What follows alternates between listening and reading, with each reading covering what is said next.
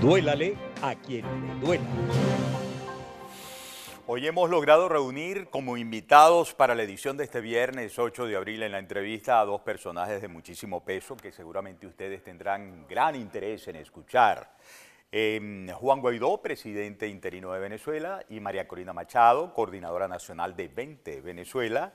Ambos están en eh, el candelero de iniciativas que han tomado, del uno por amenazas, eh, está en, en, obviamente en una gira por todo el país bajo el título de Salvemos Venezuela. María Corina quiere que haya una consulta ya sobre quién debe regir la conducción de la verdadera oposición venezolana, según llama ella, hacia la liberación de los venezolanos respecto de la dictadura, ¿no?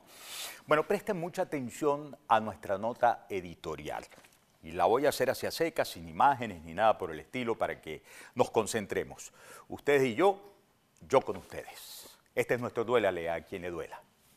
Lo que ha sido comentario de las últimas horas a propósito del trabajo periodístico del colega David Placer en torno a la negación de asilos a los venezolanos en Luxemburgo debe servir como buen anclaje para saber lo torpe, lo torcido, lo injusto y lo cruel que puede ser el olvido cuando millones de personas debieron abandonar su tierra Miles de personas han pasado por el horror de la persecución, la tortura y el presidio ordenado por salvajes inhumanos con poder.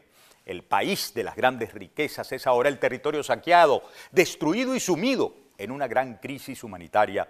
Y centenares de hermanos y hermanas han sido asesinados por esbirros que directa o indirectamente al menos son investigados otros hallados culpables por vinculación con el terrorismo, el lavado de dinero y el narcotráfico. Que en Luxemburgo nieguen asilos a los venezolanos porque piensen que Nicolás Maduro dolarizó la economía. Y en consecuencia el país está mejorando y la gente puede regresar a vivir feliz, no es solo una imperdonable ignorancia, sino un insulto al duelo de toda una nación que se disgregó por todo el mundo. Siete millones de almas no por motivos económicos, que son importantes, claro está, sino fundamentalmente por motivos de seguridad, de acceso al derecho a la vida, a la salud, a la alimentación, a la justicia, a la libertad de expresión y sobre todo hallar, oigan bien, una salida pacífica de cambio con su acceso al derecho a elegir, absolutamente conculcado por un régimen, ese que Luxemburgo dice no conocer, pero que se robó la esperanza de salir en paz por vías electorales, porque si siempre quiso sacar ventaja y la sacó con el uso de los dineros públicos, los movimientos de los votantes, la persecución a los adversarios políticos, el hostigamiento de sus bandas armadas y la prostitución de los mecanismos de escrutinio y totalización. Ahora, de paso, se inventa, se crea y financia su propia oposición, a la que le entrega los partidos políticos y el financiamiento para un teatro en el que el resultado es el mismo. La maldad sigue en el poder y hay nuevos malos que vendieron sus almas. Así es. Divide y vencerás. Una frase dudosamente atribuida al emperador romano Julio César está vibrando en Venezuela y es una gran, una gran, es una gran catástrofe para la lucha por la libertad, porque ciertamente en nuestra amada nación, donde no cabe ignorancia por lejanía geográfica, como en Luxemburgo, pues, no son pocos los hermanos ¿ah? Que agravan la ya muy cuestionable falta de unidad de la oposición real en torno al objetivo de sacar del poder a los saqueadores de nuestras propias vidas, con eso de que las cosas están mejorando, que el gobierno está en apertura, que ahora hasta volvió una movida de espectáculos y conciertos que hacía tiempo no se veía y que independientemente de la política, las cosas bien, las cosas bien. Divide y vencerás. ¿ah? Ahora se ha puesto a pelear quien se beneficia de la burbuja creada por el régimen, montando pan y circo en algunos territorios, con la inmensa mayoría sumida en pobreza y pobreza extrema. Los viejitos y jubilados y pensionados, por ejemplo, que siguen en su viacrucis por algo que les alcance para medicinas y medio comer, peleando con los tipos que aprovechan conexiones y enchufes para negocios que los convierten en los nuevos aristócratas Peor aún, los millones que están pasando roncha en distintas partes del mundo con los temporalmente oxigenados por el régimen en algunos sitios de Venezuela. Todos contra todos, digo yo, qué buen momento para el tirano, ¿no? Que normalizó al país, como dicen en Luxemburgo, porque lo dolarizó. ¿Qué tal? Así van las cosas, ¿no? Pregunto, ¿hay agua? ¿Hay electricidad? ¿Hay equipamiento de los hospitales? ¿Hay infraestructura vial en buenas condiciones? ¿Hay gasolina? ¿Hay precios pagables? ¿Hay gas doméstico garantizado para cocinar? ¿Hay salario para todos que cubra canasta básica y canasta alimentaria? ¿Hay seguridad personal garantizada? ¿Hay de verdad seguridad jurídica para que puedas invertir en un negocio no torcido sin correr riesgos? Si contestaste que sí, puedes seguir en el horror de decir que todo está mejorando o normal. Pero ahora respóndeme estas.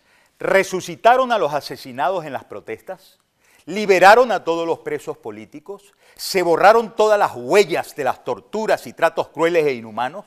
Estamos libres de las bandas criminales en las que se funden algunos oficiales con algunos subversivos, hasta extranjeros, pues, para el tráfico de drogas y la expoliación de nuestro oro y diamantes y demás recursos estratégicos en contrabando. Y EPA, EPA, ¿Estás contento con ser aliado de Vladimir Putin en la caravana de crímenes de guerra que a nosotros nos duele tanto al ver los horrores perpetrados contra poblaciones enteras en Ucrania?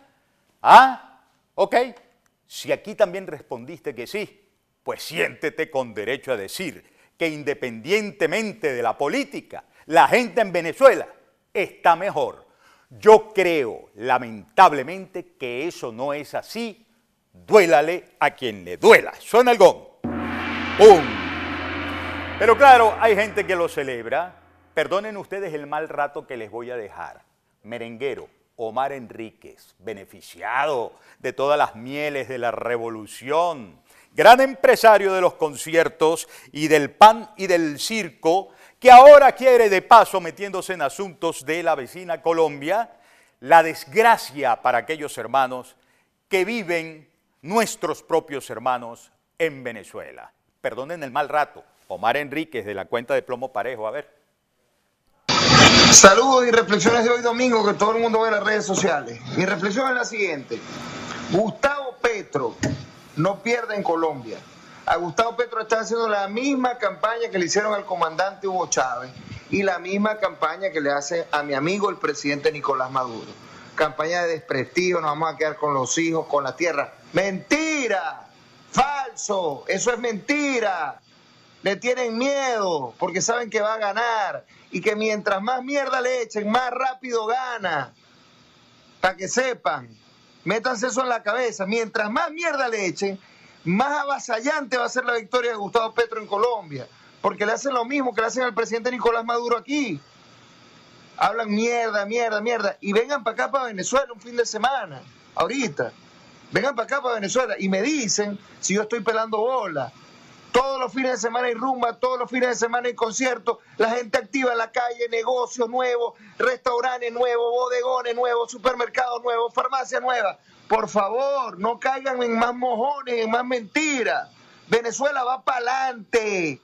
¿Y saben con quién? Con Nicolás Maduro, no con Guaidó, con Nicolás Maduro, para que sepan. Y tienen pavor de que Gustavo Petro gane en Colombia porque saben que va más nunca va a volver a ganar la derecha en Colombia. Y, y, sepan algo, mientras más mierda le echen a Gustavo Petro, más rápido va a ganar. Para que sepan. Así que bueno, les mando esa reflexión de fin de semana. Qué bonita reflexión, si eso se le puede llamar reflexión, digo yo, ¿no? Lo que sí es que él dice que vayan a Venezuela para ver si él está pelando bolas, es decir, está pasando trabajo. No, no, no, no, no, no, tú no estás pelando bolas la inmensa mayoría de los venezolanos, la Venezuela de verdad sí que está pelando, sufriendo en la más grave crisis humanitaria.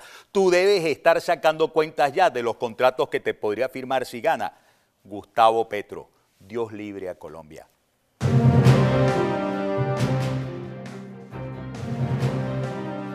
Duélale a quien le duela.